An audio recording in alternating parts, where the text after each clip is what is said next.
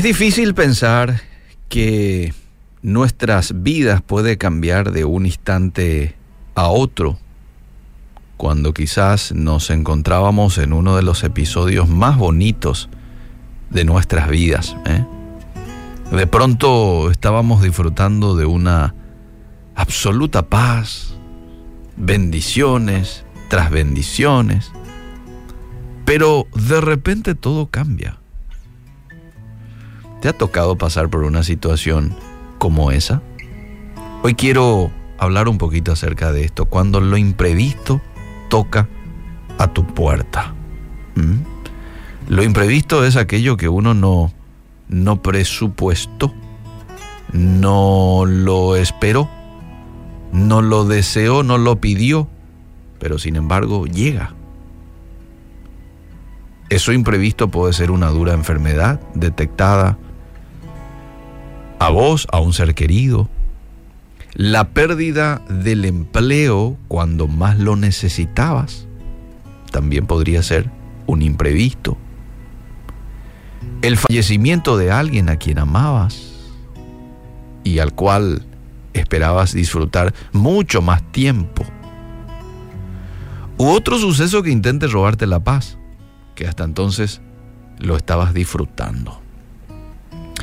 Los sucesos imprevistos que mencioné puede llevarte rápidamente de un estado anímico bueno a uno no tan bueno. No vamos a negar que cuando llega la mala noticia, por alguna razón nuestros ánimos se vienen abajo. Yo no conozco a nadie que en el instante de enterarse de una mala noticia sonría. Pero sí conozco muchos que de la sonrisa pueden pasar al llanto en un solo segundo. Esto es así. En un segundo se puede pasar a un estado de tristeza. Hay sucesos en los que puede surgir la típica pregunta producida por la falta de respuestas buenas ¿dónde está Dios en medio de esto? Cuando lo imprevisto toca nuestra puerta, lo primero que pensamos es, ¿qué le pasó a Dios que dejó que esto viniera a mi vida? Y ahí ya nos acordamos de quiénes somos, yo que soy un servidor de Él, o yo que este, le soy obediente, soy una buena persona. ¿Y cómo puede ser que Dios permita esto en mi vida? Y no es que Dios no quiera ayudarnos o que haya desaparecido, ni tampoco que no esté interesado en lo que nos está sucediendo, sino que simplemente, amable oyente, hay sucesos que tenemos que vivir, que tenemos que enfrentar, que tenemos que experimentar aun cuando no haya nada que disfrutar.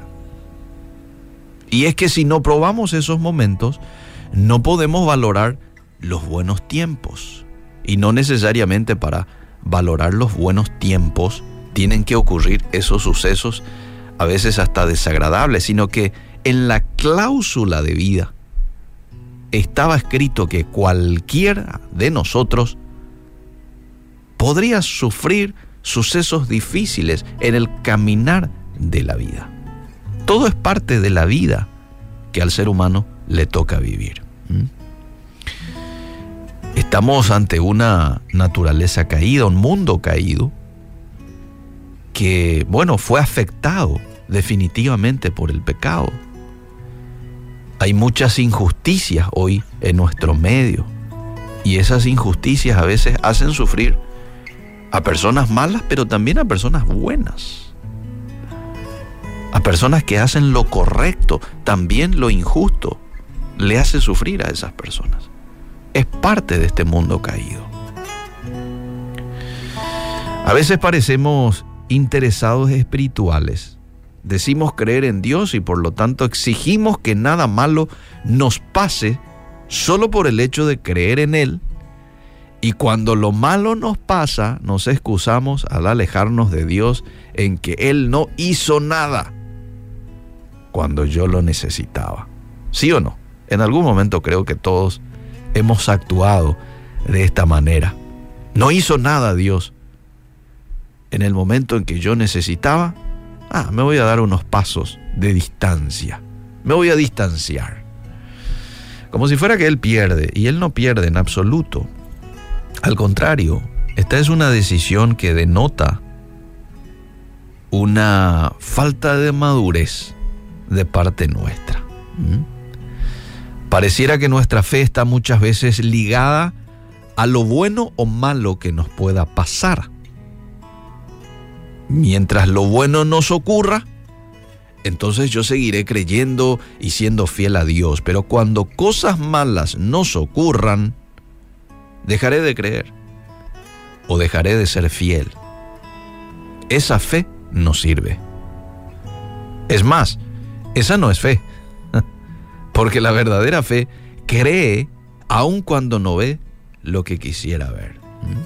Y quizás es un, si actúas de esta manera o has actuado de esta manera, es, una, es un buen momento para replantearte algunas cosas. Es un buen momento para reflexionar en el grado de crecimiento espiritual que estás teniendo. Probablemente hay inmadurez en tu vida o en tu relacionamiento con Dios que tengas que tratar con Él. Ahora, la pregunta que quiero responder un poco es, ¿y cómo reacciono cuando lo imprevisto toca mi puerta? Porque quizás muchos de los que están escuchando en estos momentos están pasando por una situación en la que el imprevisto tocó a sus puertas. De repente se vino una situación desestabilizadora. ¿Cómo reacciono? Bueno, y vamos a ver un poco cómo la Biblia nos conduce o cómo nos orienta a actuar en casos como esos. Y la Biblia, por ejemplo, nos dice en Primera de Pedro capítulo 5, verso 7, así que pongan sus preocupaciones en las manos de Dios, pues Él tiene cuidado de ustedes. Así como vos, como papá, si sos un papá, una mamá, tenés cuidado de los suyos, de, de los tuyos, de tus hijos, de la misma manera y mucho más, Dios tiene cuidado de sus hijos, aún en los momentos de imprevistos, en los momentos de prueba en los momentos de aflicción. Y aquí el texto te está diciendo, pone eso que te preocupa en las manos de Dios. Entonces, ¿cómo yo debo de reaccionar cuando lo imprevisto toca a mi puerta? Con calma. Número uno, con calma. Recordando este pasaje, pone tus preocupaciones en las manos de Dios. Número dos, la Biblia también nos insta a reaccionar ante un imprevisto con confianza en el Señor. Salmo 55, 22 dice, entregale tus cargas al Señor, coma, y Él cuidará de ti. No permitirá que los justos tropiecen y caigan.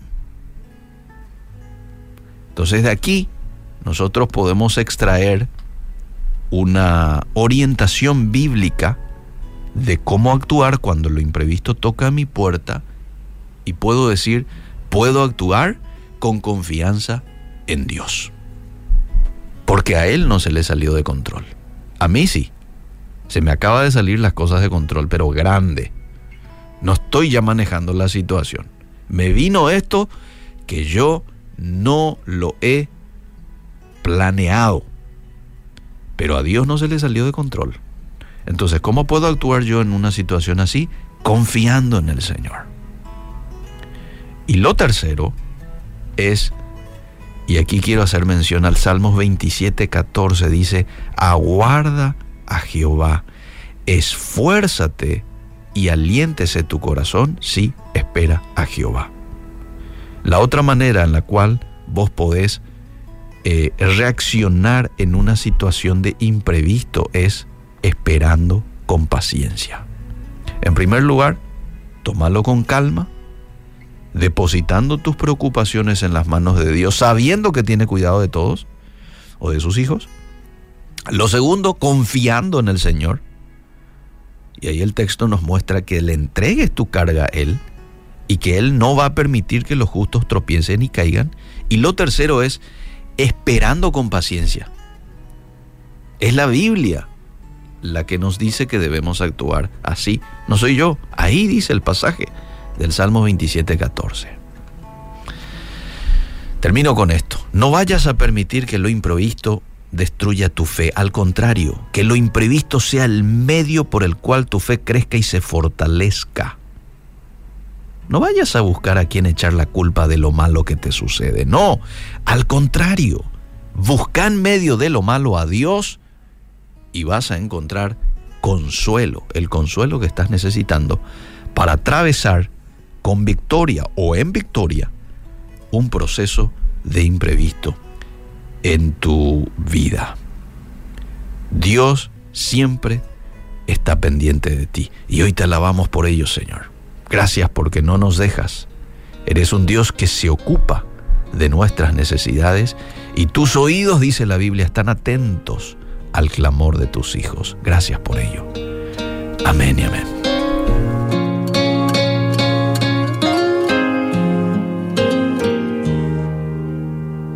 Por el amor que me das, por desvelarte por mí, por venirme a consolar cuando ya no puedo más, por defenderme también por darme a mí la razón, por haber dicho perdón y el de la culpa soy yo, por ser mi aliada en la vida. Llanto agradecido, amor. Ah, llanto amanecido apenas va saliendo el sol. Ah, llanto inmenso de amor, llanto santo de amor, llanto agradecido